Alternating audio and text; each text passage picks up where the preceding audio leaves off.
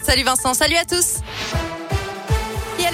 L'actualité, la fête à nouveau stoppée dans les discothèques. Elles vont fermer à partir de vendredi et ce pour au moins quatre semaines annoncées hier du gouvernement pour lutter contre la cinquième vague de l'épidémie de Covid.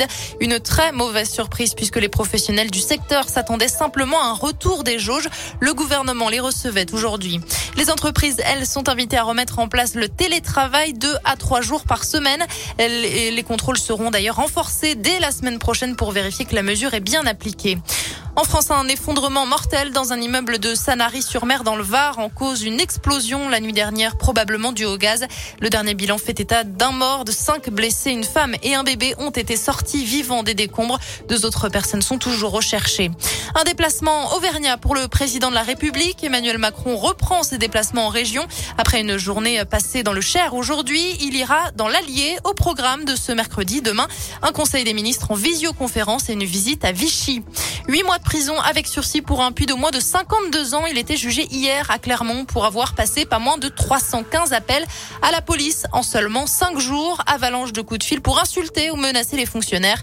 À l'origine de sa colère, une vieille procédure à son encontre au cours de laquelle sa fille avait été auditionnée. L'affaire s'est soldée par une relaxe. Pour autant, le quinquagénaire ne semble toujours pas l'avoir digéré. Il a désormais l'interdiction de faire le 17 en zone police.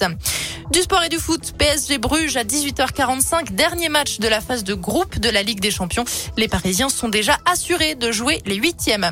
Et puis enfin, un maire de la région a pris un arrêté interdisant de neiger. Ça se passe à Cerdon, une petite commune de l'Ain qui a été privée d'électricité plusieurs jours après des chutes de neige fin novembre. On peut notamment lire que certains habitants, souvent néo-ruraux, se croient toujours dans le centre de Lyon et se plaignent de l'état des routes et des coupures de courant. Le tout en précisant que plusieurs d'entre eux trouvent la neige trop froide. Merci beaucoup Léa.